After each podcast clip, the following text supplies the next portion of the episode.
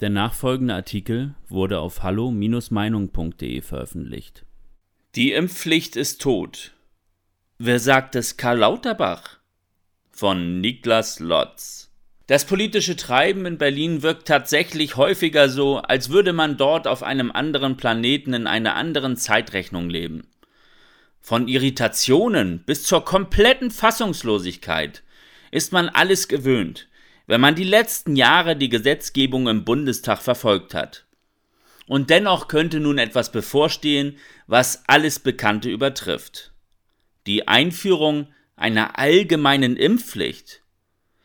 Genau zu dem Zeitpunkt, an dem dieses Vorhaben politisch schon längst als tot gilt. Der Impfstoff hat nicht mal eine Notzulassung. Man weiß nicht so recht, wie man damit umgehen soll, dass Karl Lauterbach nun Gesundheitsminister ist. Einerseits ist das positiv, denn so wird durch ihn die Absurdität der Corona-Politik bis an die Spitze getrieben. Und einige Bürger wachen auf, die vorher noch alles abgenickt haben. Andererseits jedoch ist die Radikalität dieses Mannes ein Problem, welches man nicht unterschätzen darf. So viel wirre Worte Lauterbachs auch von sich gibt. Er ist ein energischer Typ, der harte Maßnahmen nicht nur ankündigt, sondern auch umsetzt. Und so ist es auch nicht verwunderlich, dass er mit Abstand der aggressivste und entschlossenste Forderer einer Impfpflicht ist. Es könnte also dazu kommen, dass wir alle den Beweis bekommen, dass selbst ein politisch völlig totes Gesetz noch eingeführt werden kann. Wenn es nur einen Mann gibt, der wahnsinnig genug ist, es anzutreiben. In Österreich hat man jetzt erst gesehen, dass die Impfpflicht im Parlament mit großer Mehrheit beschlossen werden kann, egal wie kontrovers die Debatte im Vorfeld war. Dass die aktuelle Omikron-Situation und das mögliche nahende Ende der Pandemie ignoriert werden, ist also auch in Deutschland eine reale Gefahr, denn in Österreich wurde genauso irrsinnig verfahren. Deutschland und Österreich sind somit isoliert in Europa. Inmitten des Optimismus einer endenden Plandemie greift man hier zur härtesten Maßnahme, die es jemals gab. Die Abschaffung der körperlichen Selbstbestimmung. Natürlich würden Befürworter nun darauf hinweisen, dass ansonsten einfach die Impfquote zu niedrig für den nächsten Herbst wäre. Aber nach der Logik hätten die Schweiz oder Großbritannien auch nicht ohne Impfpflicht auskommen dürfen. Nein, es wird mit jedem Tag offensichtlicher, dass gerade Österreich und Deutschland von Politikern regiert werden, die alles für ihre Gesichtswahrung tun und niemals zugeben würden, dass es doch keine harten Maßnahmen oder Zwänge braucht. Bekommen wir also eine Impfpflicht nur aus politischem Kalkül heraus? Diese These ist zumindest nicht abwegig, wenn man bedenkt, dass in anderen Ländern wie Spanien die Pandemie schon für beendet erklärt werden soll. Es ist nämlich keineswegs sicher, dass es im Herbst überhaupt nochmal eine neue Variante geben wird, die man als gefährlich betrachten muss.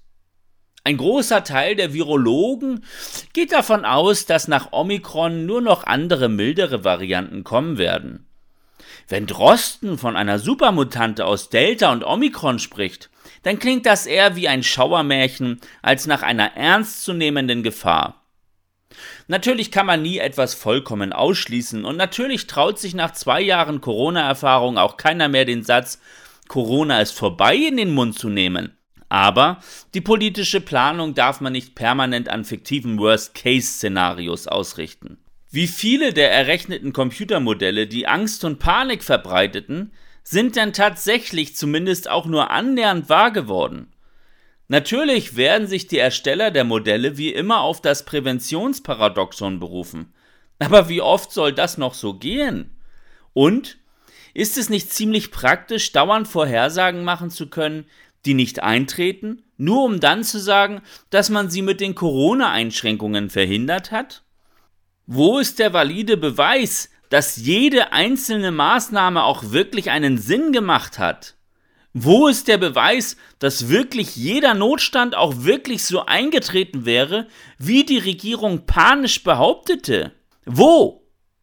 Da es diese Beweise nicht gibt, erwartet die Politik vom Bürger also blinden Gehorsam und das Hinnehmen ihrer Einschränkungen, ohne sie zu hinterfragen?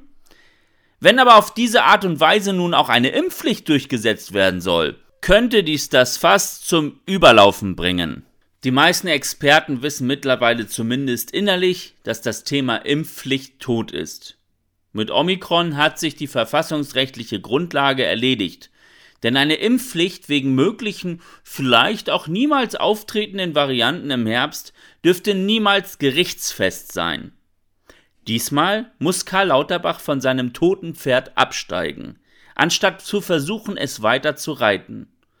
Man wünscht sich, dass irgendein Berater ihm das möglichst schnell beibringen wird. Denn dass die Impfpflicht im Bundestag auf Druck Lauterbachs durchgepeitscht wird, ist leider sehr wahrscheinlich. Sehr wahrscheinlich ist dann aber auch, dass sie in der Praxis kaum umsetzbar ist, weil Millionen Menschen Widerstand leisten werden und das Gesetz zu einem toten Gesetz machen werden, welches den Staat als handlungsunfähig vorführt. Man wünscht sich wirklich, dass es so weit gar nicht kommen muss. Weitere Beiträge finden Sie auf hallo-meinung.de. Wir freuen uns auf Ihren Besuch. Liebe Zuhörer, ohne Sie wäre unsere Arbeit nicht möglich. Alle Informationen zu unserer Kontoverbindung finden Sie im Begleittext. Herzlichen Dank für Ihre Unterstützung.